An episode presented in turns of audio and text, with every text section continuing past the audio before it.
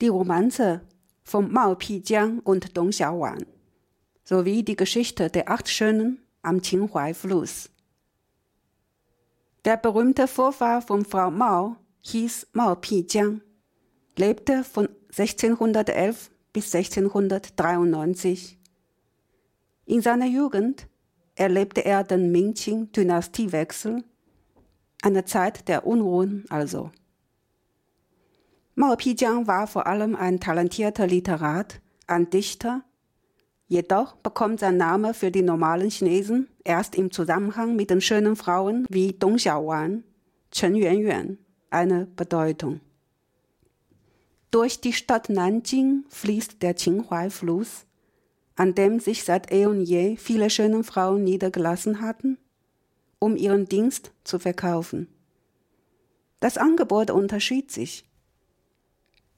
Die einen verkauften sofort die Liebe, die anderen beschränkten sich auf ihre künstlerischen Darbietungen wie Musizieren, Tanzen, Eskortieren etc. Es gab die sogenannten Acht Schönen am Qinhuai. Chen Yuanyuan, Li Xiangjun, Liu Rushi, Dong Xiaowan und so weiter. Sie zeichneten sich jeweils mit einer Eigenart aus, ob Schönheit, weibliches Einfühlsvermögen, künstlerische Begabung. Deren Freier oder Geliebte waren alle junge, talentierte Männer aus guten Familien. In der Zeit, in der den meisten Chinesinnen die Tür zur Bildung verschlossen war, waren diese Frauen selbstverständlich die besten Spielpartnerinnen für ihre Kunden.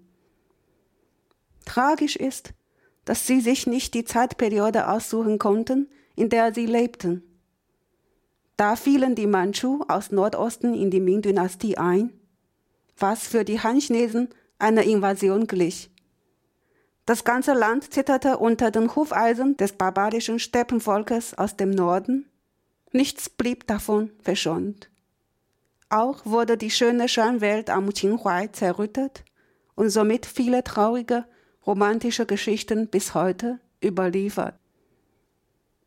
Mao Pijiang wurde in eine sehr angesehene akademische Familie in Rugao, der Provinz Jiangsu, geboren. Er selbst machte sich sehr früh durch seine literarische Begabung einen Namen, sah dazu gut aus, war also durch und durch ein ambitionierter, leichtsinniger Sprössling der reichen Familie. Mit gleichgesinnten jungen Männern verkehrte er, gemeinsam besuchten sie ihre Geliebten am Qinhuai führten ein sorgloses Leben in Überfluss. In dieser Zeit lernte er Chen Yuanyuan und Dong Xiaowan kennen. Zuerst verliebte er sich in Chen Yuanyuan, die schönste unter allen.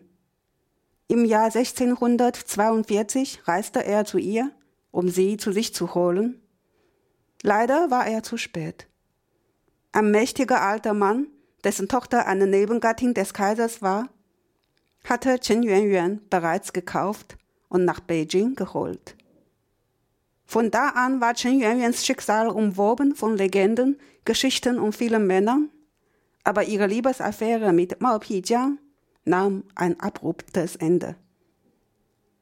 Schwerstens enttäuscht suchte Mao Pijiang den Trost bei Dong Xiaowan, der zweiten Wahl, jedoch nur zögernd. Zweimal ließ er sie im Stich. Nur mit ihrer hartnäckigen Liebe schaffte Xiaowan, Mao Pijiangs Nebenfrau zu werden. Dong Xiaowan war nicht nur schön, sondern auch sehr sanftmütig, feminin, eine geborene Nebenfrau schien sie zu sein. Sie war bekannt für ihre Talente, musizierte, konnte Schach spielen, in der Kalligraphie und Malerei stand sie ihrem Mann nicht nach. Sie verstand es, das Eheleben mit ihrem künstlerischen Geschmack einzurichten, es stets mit der Romantik einer Lebensgenießerin zu gestalten. Und vor allem liebte sie Mao Pijiang mit ganzem Herzen. Dazu war sie eine sehr gute Köchin. Mao Pijiang sagte später selbst, sein ganzes Lebensglück sei in den neun gemeinsamen Jahren mit Dong Xiaowan aufgebraucht worden. Beide hinterlassen Schriftstücke, in denen ihr wunderbares Liebesleben dokumentiert ist. Doch wurden sie sehr bald von der Grausamkeit der Ereignisse eingeholt. Der Thron des Kaisers wackelte, überall gab es Bauernaufstände, geführt von der Truppe von Li Zicheng. Und die Manchus ließen nicht locker. Die folgende Qing-Dynastie kündete sich an. Das kriegerische Chaos brachte viele Leute um ihr Leben. Während die Familie Mao zwar intakt war, jedoch alles Vermögen auf der Flucht verlor. Aus der Loyalität zu der gestürzten Ming-Dynastie und dem Hass auf die Manchu-Regierung lehnten es die Männer der Mao-Familie ab, für den neuen Kaiser ein Amt zu bekleiden. So verarmte die Familie rasch. Mao Pijiang war dem Wohlstand gewohnt verkraftete diese Notlage kaum und erkrankte schwer. Sorgfältigst kümmerte sich Xiaowan um ihn, wich nicht von seinem Bett.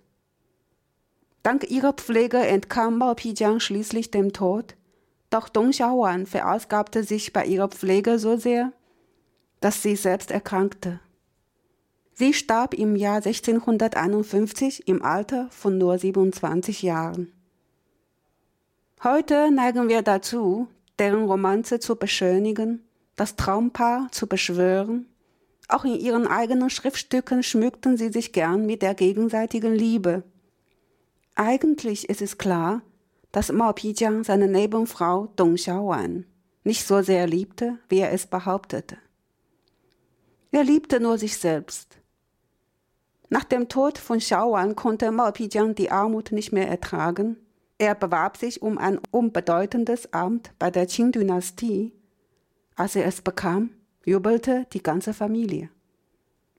Dies war eine schallende Ohrfeige für sie selbst und auch die treuesten Ming-Anhänger, deren Anzahl angesichts der Armut und Vergessenheit bereits stark geschrumpft war, die jedoch unter diesem Moralverrat lebenslang leiden mussten.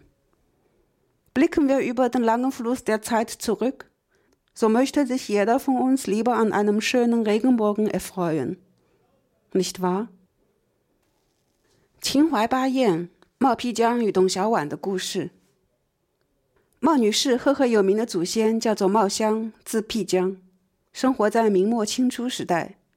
虽然冒辟疆是个极有才华的诗人、词人，可是，在一般人眼里，他的名字在与董小宛与陈圆圆这样的情怀名妓联系在一起后，才被回忆起来。故事背景在红尘万丈的南京城，满篓红袖招的秦淮河。明末这里相传有著名的秦淮八艳：陈圆圆以姿色胜，李香君以气节胜，柳如是以才华胜，董小宛以温柔贤惠胜，加上顾媚、寇白门等。他们的情人多是入世的文人或者世家弟子。在明末清初风云变幻、山河破碎的关头，这些社会地位低下的娼妓，却表现出大义凛然的民族气节，资助抗清义军，鼓励情人反清复明的事业，演绎了一幕幕悲欢离合、催人泪下的故事。我们熟悉的桃花扇、冲冠一怒为红颜。无不是这些美丽而有才情的女子的动人写照。冒辟疆，今江苏省如皋人，生于明万历三十九年，即公元一六一一年。明清时期，如皋城里的冒氏家族人才辈出，是当地的名门望族，也是一个文化世家。他本人则少年成名，意气风发，风流倜傥，在科举中结识侯方域即李香君的情人，桃花扇的男主角。等四人共同出入秦淮季家，与觥筹交错、文采风流、轻歌曼舞中过着阔公子的生活，并先后结识了陈圆圆和董小宛。各种文字表明，他最初爱上的是陈圆圆，秦淮八艳中最美的女子。崇祯十五年，即一六四二年，冒辟疆去赴陈圆圆之约，谁知晚了一步，陈圆圆已被田妃的父亲派人买走。这段恋情就此夭折。失望的冒辟疆转而移情董小宛，却又顾虑重重，没有很快将董小宛接回家。在几经周折后，董小宛最终入冒家为妾。董小宛不但容貌秀丽，更兼生性温柔贤惠，品味高雅，琴棋书画无一不精，与冒辟疆琴瑟相和，趣味相投。红袖添香夜读书，又能操持家务，妙手烹饪。冒辟疆自己都说自己一生的轻福都在和小婉共同生活的九年中享尽。大量的文字记载了他们两人神仙眷侣般的生活。宁静和谐的家庭生活刚刚过了一年，李自成攻占北京，清兵入关南下，江南一带燃起熊熊战火，清军肆虐无忌。茂家幸亏逃避得快，才得以保全了家人的性命。然而家产却在战乱中丢失得一干二净。战乱过后，茂家缺米少柴。又因为反清复明的思想，父子二人不肯为清朝做官，日子变得十分艰难，勉强维持着全家的生活。冒辟疆过惯了富贵公子的生活，从云端一下跌到污浊的地面，一连生了三场大病，全亏小婉衣不解带的护理，才使他渐渐康复。而小婉自己的身体却垮了下来，多方求医不治。于一六五一年，即清顺治八年，香消玉殒，年方二十七岁。后人喜欢神话他们才子佳人的故事，想象的非常美好。他们自己也乐于为这样的神话添油加醋。事实上，有很多迹象表明，冒辟疆对董小宛并非传说的那么深爱，他最爱的是他自己。若干年后，冒辟疆忍受不了饥寒的折磨，为五斗米折腰。在清朝廷谋了份官位，举家大喜。可见，为了某个价值观、某个道德而坚守贫寒，是绝大多数人不能做到的。我们隔着时代的长河远望，也宁愿自己看见的是某一刻横贯天空的绚丽彩虹。